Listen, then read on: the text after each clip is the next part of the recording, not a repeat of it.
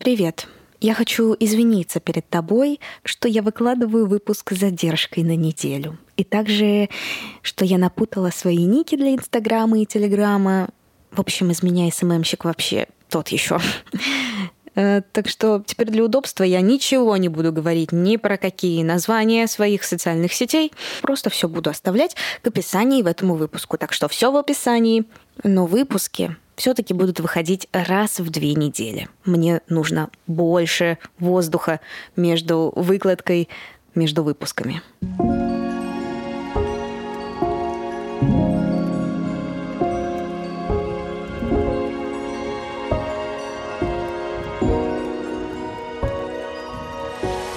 Привет, меня зовут Нина, мне 24 года, я родилась и выросла в Москве. Сейчас я замужем, мы с супругом строим семью, работаем и путешествуем по миру. В начале 2023 года перед свадьбой я сделала осознанный выбор. Приняла веру мужа – ислам. В этом подкасте я рассказываю свою собственную историю жизни. Мне интересно поговорить о мифах и стереотипах, правах и свободах женщин в исламе. Есть ли тут место для феминизма и действительно ли это такая удобная религия для мужчин?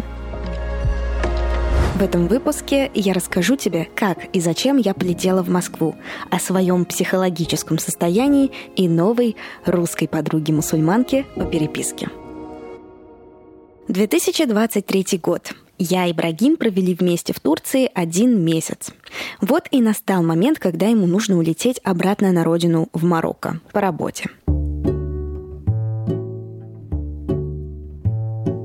Это был тяжелый месяц для меня. Я в первый раз осталась одна в незнакомой мне стране. Плюс ко всему, это был месяц Рамадан. В этот месяц нужно соблюдать пост. Не есть и не пить после первой утренней молитвы и до вечерней молитвы. Не давать плохим и совращающим мыслям посещать твою голову, не слушать музыку и молиться с более большим вероощущением. Конечно, листая Инстаграм, попадались видео с музыкой, но также было много видео, которые делали мусульмане с памяткой «Это видео было создано без музыки, чтобы вы не нарушали свой пост». Мелочи, но приятно.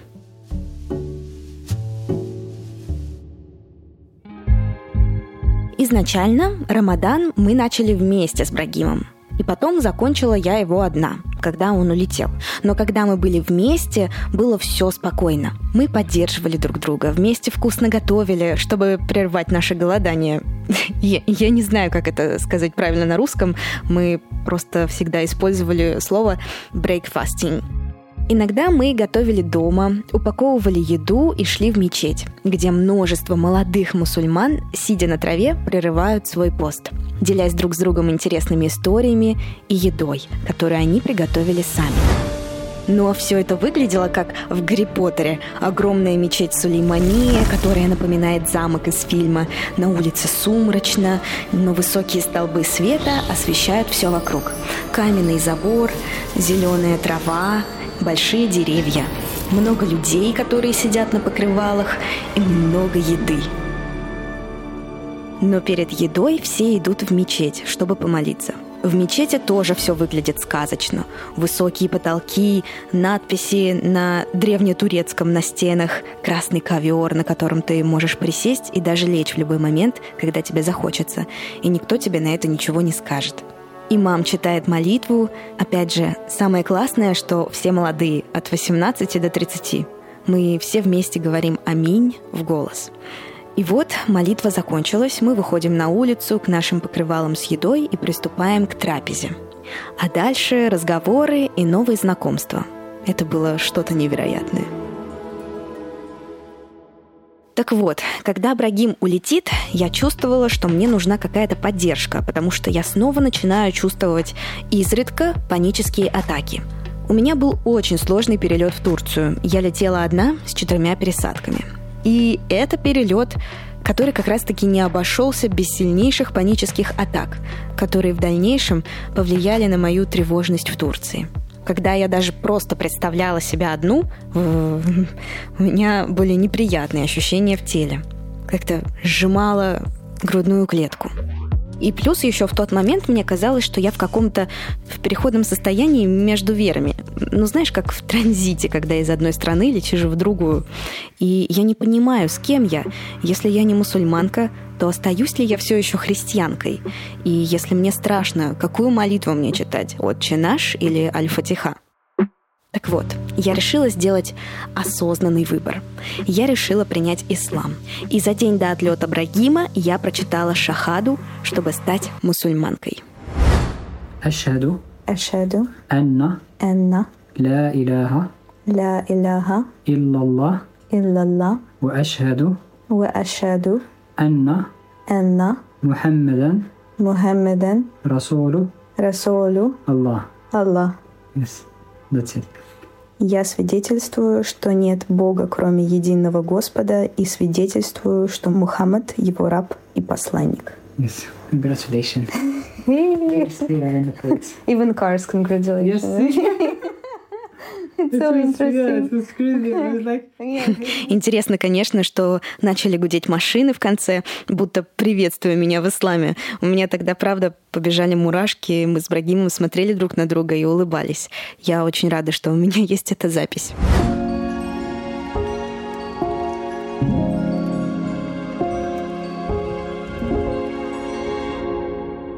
И вот Брагим улетел в Марокко. Я осталась одна. Я боялась всего вокруг в этом трехэтажном доме, в котором я жила. Газовую плиту, камеру, которая стоит в комнате под офис. Барагим иногда дистанционно управлял ей и пугал меня, потому что маленькая голова этой камеры неожиданно начинала крутиться в разные стороны, когда я работала в офисе. Я боялась лестницу в доме. Она такая винтовая и большая. Я боялась, что я умру на ней от остановки сердца, пока дойду до спальни на третьем этаже. Боялась выходить на улицу, боялась, когда питьевая вода заканчивалась в доме. В общем, я действительно была очень нервной. И каждую ночь я засыпала часа в три, и со мной очень часто случались панические атаки. Хорошо, что у мамы в Таиланде уже было утро. Я ей звонила и просила со мной поговорить и отвлечь меня. Тогда я жалела денег и не заботилась о своем психологическом состоянии, и мне казалось, что это скоро пройдет. Но не прошло. Я стала просить помощи у Брагима, но он не понимал, что со мной происходит. Он просто удивлялся, почему я так всего боюсь, и просил быть смелой и не думать о плохом. Но это так тоже не работает. И я все-таки решила искать психологическую помощь. Но наткнулась на множество информации о том, что психология и религия просто несовместимые вещи. Я находила такие статьи, где говорилось, если психология — это наука о душе, то ведь Коран уже объяснил, что мы знаем о душе лишь малую часть. Поэтому делаем вывод, что мусульманину не нужно и нельзя изучать психологию. За психологией и философией стоит стопроцентный шайтан, что надо просто глубже и больше верить и молиться, и тогда все пройдет. В общем, на русскоязычных сайтах нет, нет и нет. В разговоре с Брагимом он был такого же мнения. Он не верил, что кто-то еще может мне помочь, кроме Аллаха. Ну и плюс нельзя употреблять таблетки с определенным составом, которые могут как-то воздействовать на твою психику. И с этим Брагим тоже был согласен. Но я так полагаю, что он был согласен, потому что он не интересовался этой темой глубоко, ведь у него не было таких проблем. И я просто плакала несколько дней от безысходности. Я действительно осталась одна с собой в огромном доме э, со своей психологической проблемой. Я вот просто была в одиночестве. Я не верила, что вера, в которой я убеждена, что она защищает все мои э, человеческие права, не помогает и не защищает людей с психологическими расстройствами. Правда, было много разных мнений. Кто-то говорил, что можно, кто-то говорил, что нельзя, но в основном на русскоязычных сайтах э, говорят, что нельзя. Я, кстати, заметила такую особенность у русскоязычных сайтов, что все, что бы ты ни спросил, практически ничего нельзя. Все потому, что Коран, он на очень сложном арабском языке, и этот язык очень тяжело иногда переводить. Даже у нас в русском языке нету таких слов, которые есть на арабском языке. Иногда, когда я читаю перевод на русском, и я такая просто с вытаращенными глазами, чего? Действительно, ислам с этим не согласен, я даю это почитать на арабском Брагиму, и Брагим мне начинает это все объяснять с другим переводом, более глубоким, как он понимает, как человек, который знает арабский язык. Там совершенно уже другие понятия и мысли. Мне прям сразу легчает, потому что я понимаю, что Коран соответствует полностью всем моим убеждениям. Ну да, тогда я была прям вообще новичок-новичок и ничего в этом не понимала, поэтому я почувствовала огромное одиночество и бессилие с этим. В какой-то момент меня охватила сильнейшая паническая атака, и я закрыла глаза на все. На все, что я прочитала, на все, что я услышала от Брагима, и просто пошла и купила себе успокоительные таблетки и травяной сироп.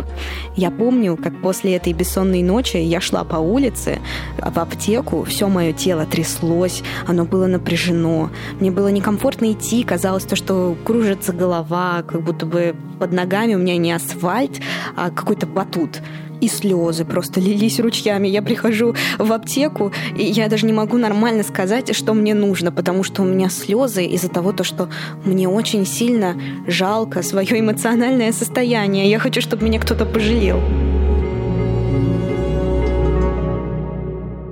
Придя домой, я приняла все эти лекарства, и все. После этих лекарств я взяла выходные на работе и спала несколько дней. У меня не было ни тревожности, ни панических атак. Я была такая вялая, такая сонная, бессильная, но я выдохнула потому что это чувство было блаженно по сравнению с тем, что я испытывала на протяжении целого месяца. Брагим меня понял, потому что он действительно заметил изменения, немного поменял отношение к моему выбору и успокоился. Но несмотря на то, то, что мне полегчало, я все еще была вымотана морально и ждала, когда мы снова увидимся с Брагимом. И у нас был план, что через месяц мы увидимся в Марокко. И вот э, оставалось где-то пять дней до отлета, у меня уже был билет, но мы обнаружили, что деньги за билет вернулись на карту. То есть билета больше нет.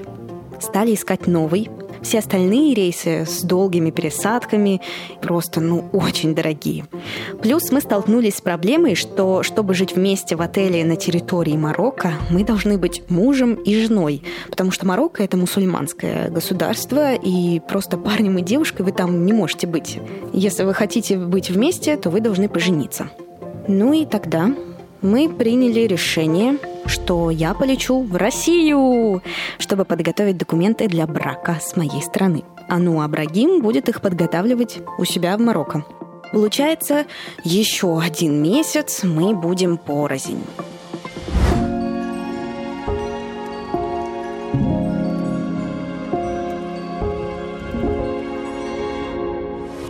Я не была огорчена этой новостью. Я, наоборот, была даже рада. Я увижусь с родственниками. Я была уверена, что в России мне будет легче с паничками, ведь там есть бабушка. С бабушкой всегда спокойно. И плюс это большая перемена в моей жизни, ведь мне предложили выйти замуж. Да, это, конечно, не то, как я мечтала. Без ресторана и музыки, а просто по телефону, но с четким осознанием того, что мы это делаем по-серьезному, для того, чтобы была возможность законного нахождения вместе. Но это тоже было романтично, как раз-таки из-за этой осознанности и серьезности. И вот я, носящая хиджаб, принявшая ислам уже около месяца, э, должна отправиться в Москву.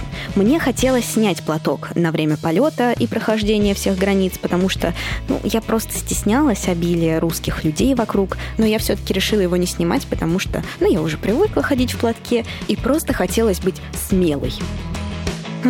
И я совсем не ожидала, что мне придется столкнуться с чем-то неприятным. Интересно поговорить про исламофобию, про ксенофобию, собственно. Это интервью из подкаста «Тоже опыт». В нем Полина, ведущая подкаста, спросила меня, сталкивалась ли я с трудностями в России. Если да, то как ты к этому относишься? Я столкнулась с этим, когда прилетела в Россию, и на паспортном контроле меня не хотели пропускать. На таможне девушка сидит, проверяет мой паспорт и просит меня снять платок. Я ей говорю, что я не могу, она сказала просто из-за религии. Я говорю, да. И она начинает кому-то звонить. Я ей говорю, не волнуйтесь, я ничего взрывать не собираюсь здесь, пропустите меня. Я приехала к себе домой, мне нужны документы для брака. Вот, она говорит, подожди. Вот. Но ну, в итоге я в аэропорту провела два или два с половиной часа. Я, как помню, меня привели в зону, где сидят мигранты, и там называли такие имена, например, как Шабудин Аду, Айду Илиев или что-то там, Мухаммед э, Абдул, вот, и Нина Мамотина рядом с ними сидит. Я никак их не принижаю, не думаю, то, что я там выше них. Это просто очень забавно, то, что вот они и девочка э, в хиджабе.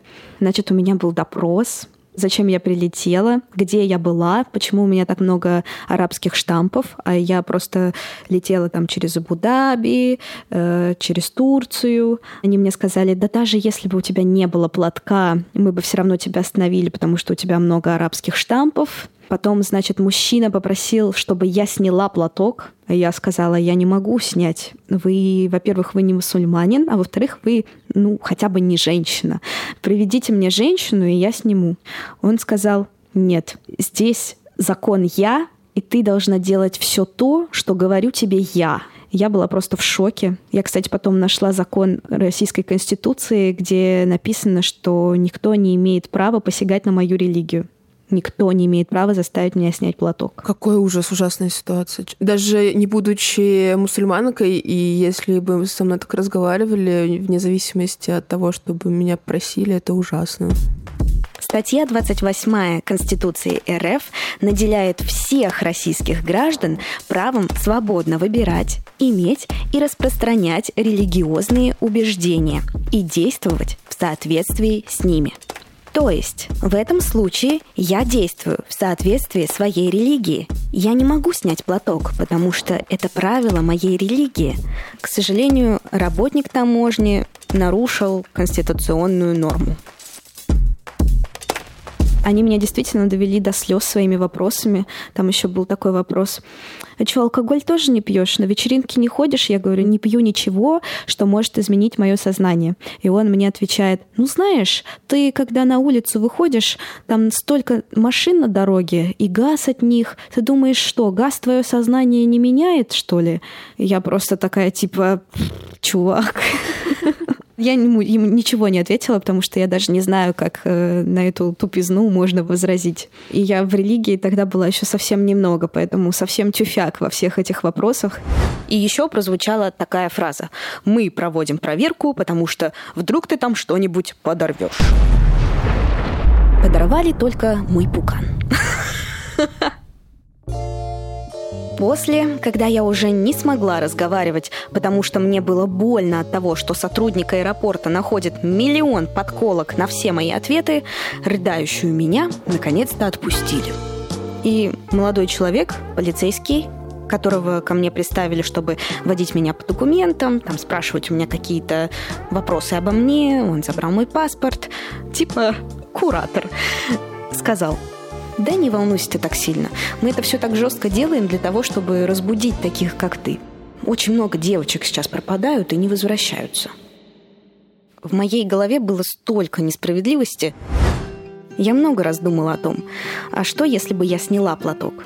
Действительно, они бы меня остановили из-за арабских штампов в паспорте. А если бы я сказала, что я просто глубоко верующая христианка, поэтому я не могу снять платок, как бы они поступили? А почему они останавливают только русскоговорящих в хиджабах? Почему женщины, которые прилетели из других стран, типа как Арабские Эмираты, проходят без всяких проблем? Потому что они уважаемые иностранцы. И сейчас очень интересно узнать, как они себя будут вести, когда я прилечу в Россию вместе с Брагимом. Мне, конечно, немного страшно. С одной стороны, я жалею, что я не сняла платок, потому что я бы прошла без проблем и не провела бы лишние два с половиной часа в аэропорту. Но с другой стороны, я имела возможность посмотреть, как люди поведут себя, если я приму решение сказать правду о своей религии.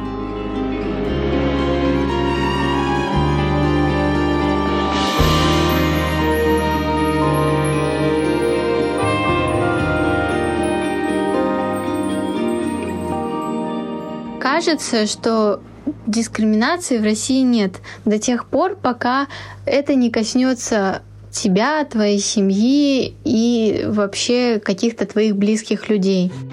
Это моя подруга по переписке, Катя. Катю я нашла случайным образом на Ютубе. Просто в рекомендациях мне попалось ее видео, которое было выложено с минимальным количеством просмотров и лайков. Посмотрев на нее, мне стало интересно найти ее в Инстаграм. Ей 22 года. Она родилась в Екатеринбурге, кстати, забавно, Катя из Екатеринбурга. Но сейчас живет в Турции вместе со своим мужем-мусульманином. Она мусульманка уже больше года, и она уже бывала в России в своем новом облике. И поначалу она столкнулась с чувством, будто она чужая – я столкнулась с дискриминацией по отношению к моему внешнему виду, по отношению к национальности моего мужа, по отношению к моей религии, исламу. Я поняла, что оказывается, у меня не пропадают возможности, а они наоборот появляются у меня появляется возможность посмотреть на привычный мир совсем с другого ракурса и открыть для себя новые стороны человеческого характера. Я не могу поменять отношение людей к себе. Я могу поменять свое отношение к этим людям. И да, может быть, у меня пропали какие-то возможности, мероприятия, знакомства, люди из-за моего головного убора на голове. Однако я считаю, что у меня больше освободилось времени для себя и для определенного саморазвития в своей сфере, в сфере религии. И я думаю, что Дискриминация, она есть, но нужно учиться с ней жить. Это как почистить зубы. Катя работает фотографом и ретушером в студии 3 на 4 в Екатеринбурге. Бывают такие заказчики, типа говорят, о, вот мне, пожалуйста, фотограф не мусульманку. А какой смысл? Это что-то говорит о моем профессионализме, о моей компетенции. Нет, я сама бы не хотела работать с людьми, которые мыслят в рамках своей какой-то парадигмы и дискредитируют всех по какому-то внешнему признаку. Я понимаю людей, которые поступают ко мне плохо, потому что все негативные поступки по отношению к мусульманам происходят лишь потому, что люди не знают. И я не могу злиться на человека из-за того, что он что-то не знает. Благодаря тому, что я так отношусь к своей дискриминации, да, я увидела прогресс по отношению к своим родителям. Теперь меня родители не стесняются и наоборот меня начали больше уважать, считаться с моим мнением. Просто что можно говорить о человеке, который тебя дискредитирует только по какому-то религиозному или внешнему признаку? Вот я искренне не понимаю. Корни Катиного решения принять ислам уходят в ее юношество, когда она заинтересовалась, что такое терроризм и в каких войнах участвовал ее отец. Ее папа – герой чеченской и афганской войны, но они ни разу не говорили про войну – Кате было интересно, что же там происходило и как это связано с исламом. Она стала изучать, приобрела некоторые знания, но совсем не думала, что когда-то они ей пригодятся. Когда Кате исполнилось 20 лет, она стала задумываться о смысле жизни. У нее был депрессивный момент, в котором у нее не осталось сил быть наедине даже с самой собой. И чтобы найти поддержку хоть в чем-то, Катя вернулась к изучению религии, а именно к исламу. Уже по прошествии времени я понимаю, что у меня не было выбора не принимать ислам. Ведь эта религия во многом отражает мои взгляды на жизнь, то, как я хочу видеть этот мир, чего я придерживаюсь и хотела бы, чтобы придерживались мои дети.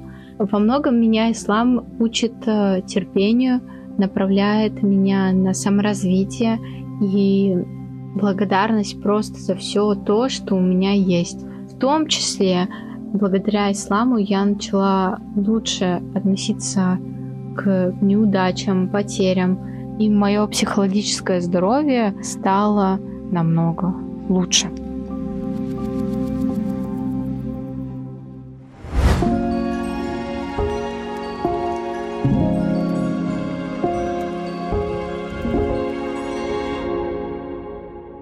Психологическое состояние.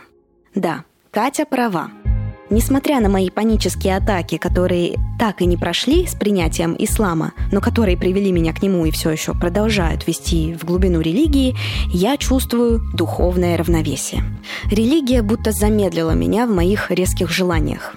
Например, спонтанные решения и поездки, которые ударяли по моему кошельку очень сильно, что потом приходилось жить на тысячу рублей полмесяца.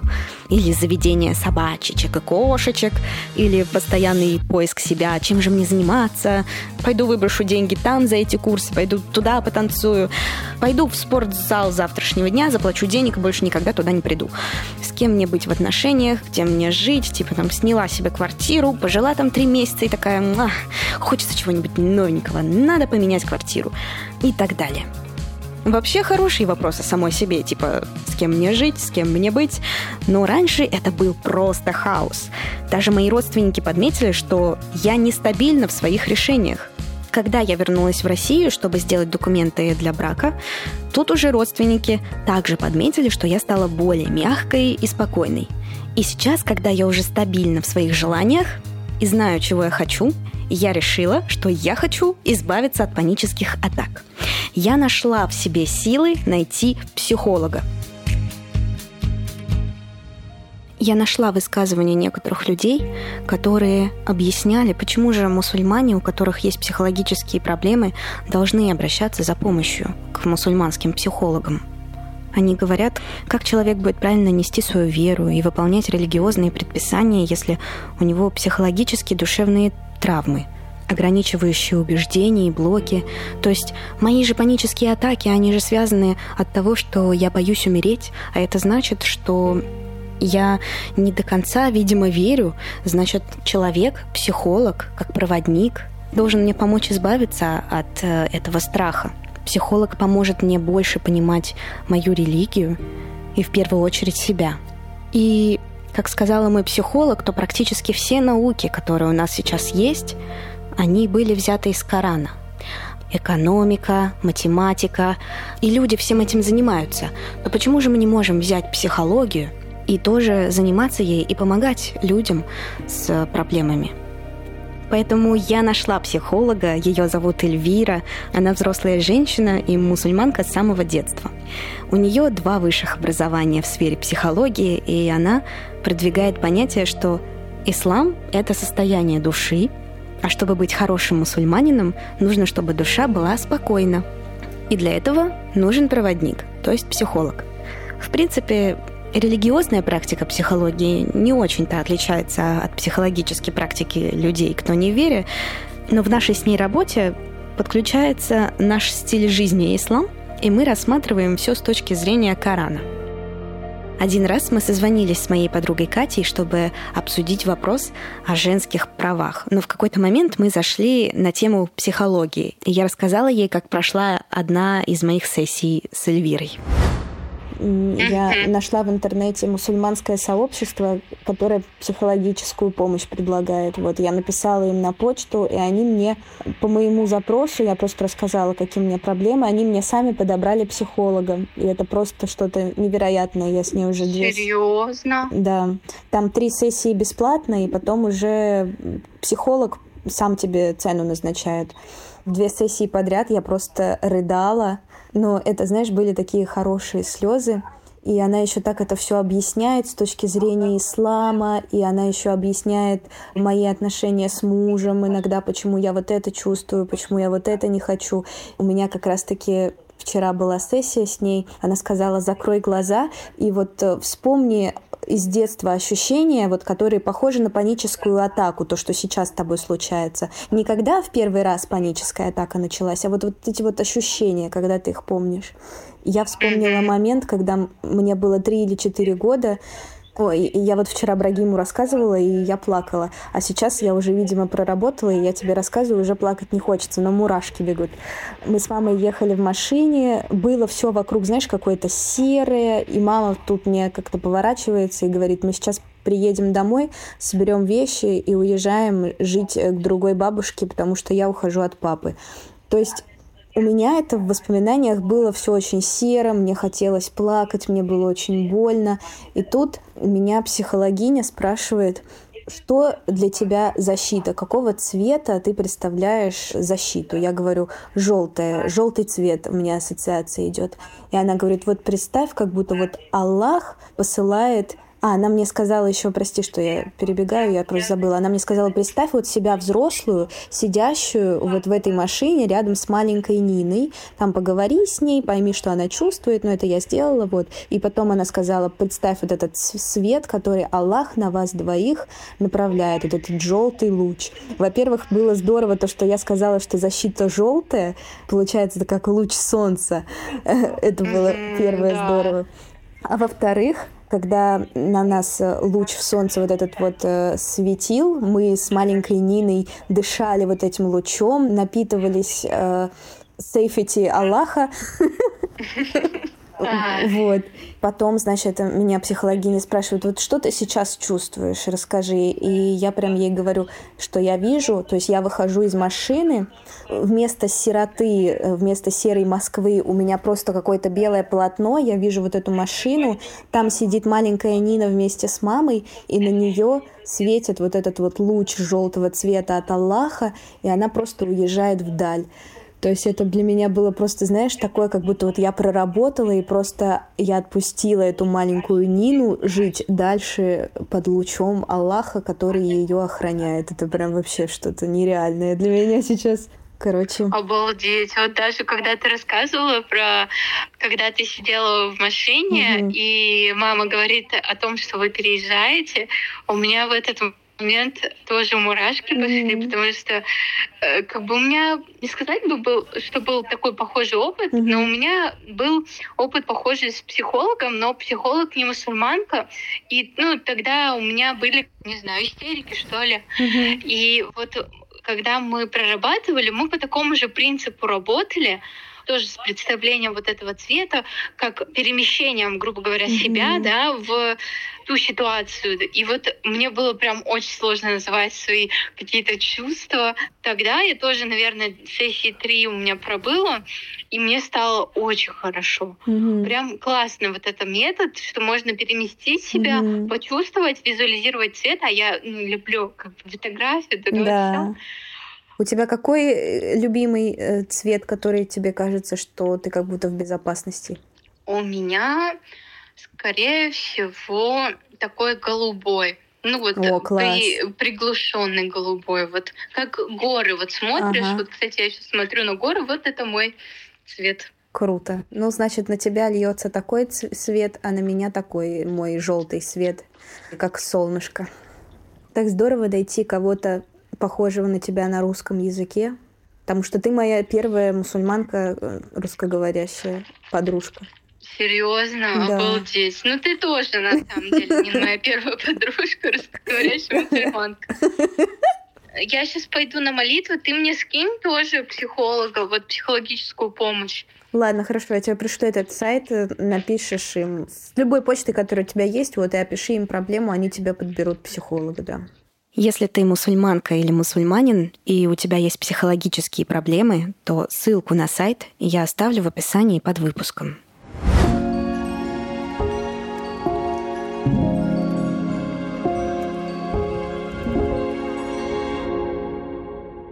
Итак, заключение.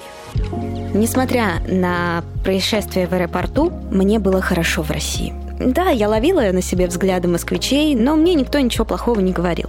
Один раз меня просто просканировали в метро из-за хиджаба, но на это я тоже не обиделась, ведь вреда там мне никакого не причинили. Э, я побывала в мечети и получила сертификат на русском языке, что я стала мусульманкой. Я поговорила с имамом на русском языке.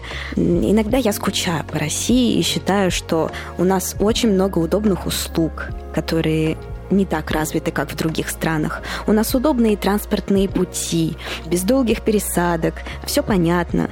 И все приходит четко по времени.